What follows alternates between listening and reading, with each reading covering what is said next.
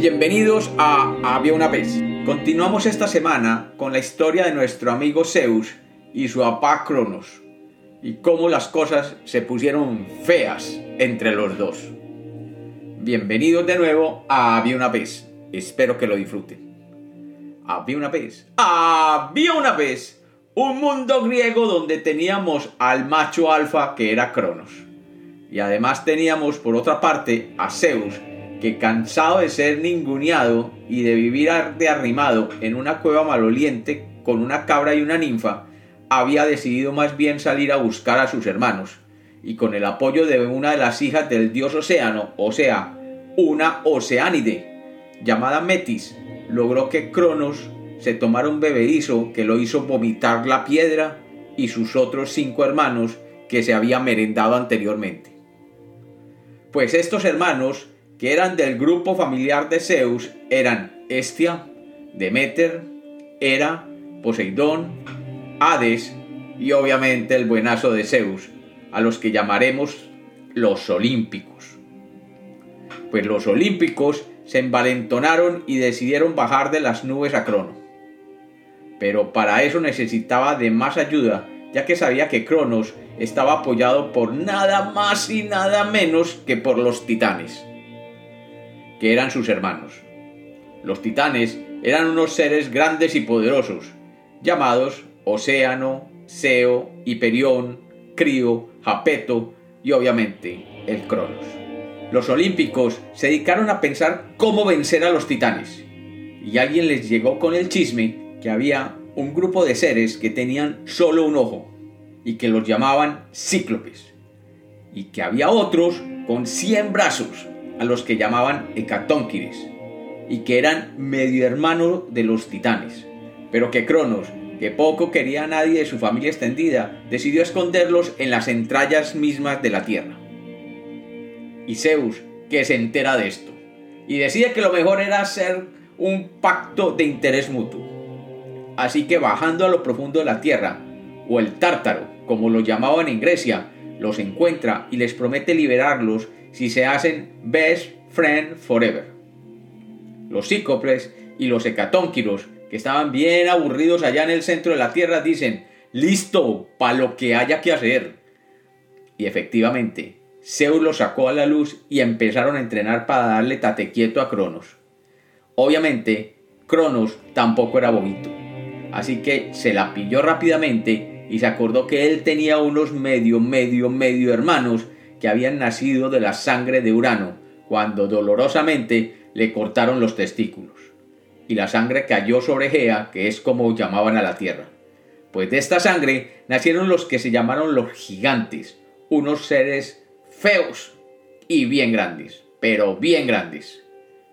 Pues Cronos dijo, ni tonto que fuera yo, estos gigantes realmente me pueden ser de utilidad, y como más o menos estamos emparentados, fijo que me apoyan. Y así fue. Por su parte, los cíclopes, que estaban a la orden de Zeus, pese a que tenían un solo ojo, eran unos tenaces para hacer cuanto se necesitara. Y cuando vieron que se iban a enfrentar a Cronos y a los otros titanes, dijeron, espera y verá, y le ponemos a estos olímpicos algo bien bacano para que se defiendan. Y así lo hicieron. A Zeus le hicieron un rayo. A Poseidón le fabricaron un tridente, que después dice que se lo regalaron a Aquaman, pero eso está por verse. Y finalmente a Hades, la media bobadita de un casco que lo hacía invisible. Y ya, listo para la batalla, comenzó la guerra entre los titanes, con sus aliados los gigantes, y los olímpicos con sus aliados los cíclopes y los hecatónquiros. Y ahí fue Troya. Bueno, realmente no, porque Troya es mucho después, pero ahí se armó la grande. Resulta que el campamento de los titanes estaba situado en el monte Otris, en el centro mismo de Grecia, y los olímpicos se habían situado en el monte Olimpo, un poco más al norte. Así pues, se encontraron en lo que hoy se conoce como la Tesalia, y allí toda la furia de los dioses se desató. Antes de empezar, Zeus de Lambón hizo un sacrificio a su abuelo Urano en un altar construido por los cíclopes. Terminado el sacrificio, se dice que un águila voló por los cielos augurando buenas cosas para Zeus. He de decirse que siempre en las historias se exagera un poco y que posiblemente no hubo tal águila. Y cuando amaneció, arrancó la batalla que es conocida como la Teomaquia, o guerra entre los dioses. Se dice que se dieron con todo, que entre todos se tiraban montañas, piedras, palos, árboles, todo cuanto había por ahí. Dicen además que esta guerra duró 10 años y que finalmente la guerra la decidieron los hecatónquiros, que con sus 100 brazos cada uno recogían 100 rocas bien grandes y las lanzaban todas al mismo tiempo. Obviamente llegaron a enterrar a los titanes y a sus amigos los gigantes y ganaron de esta manera la guerra.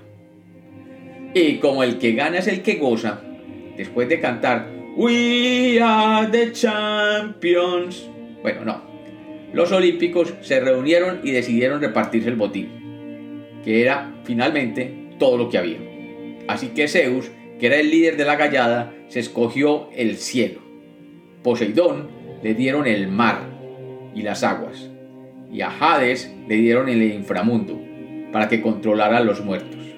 Algunos dicen que al pobre Hades lo tumbaron. Inmediatamente Zeus se fue para el monte Olimpo y montó allí su palacio. ¿Y qué palacio? Allí llamó a todos los que le ayudaron y se dedicó a tener mucharejas y mucharejos.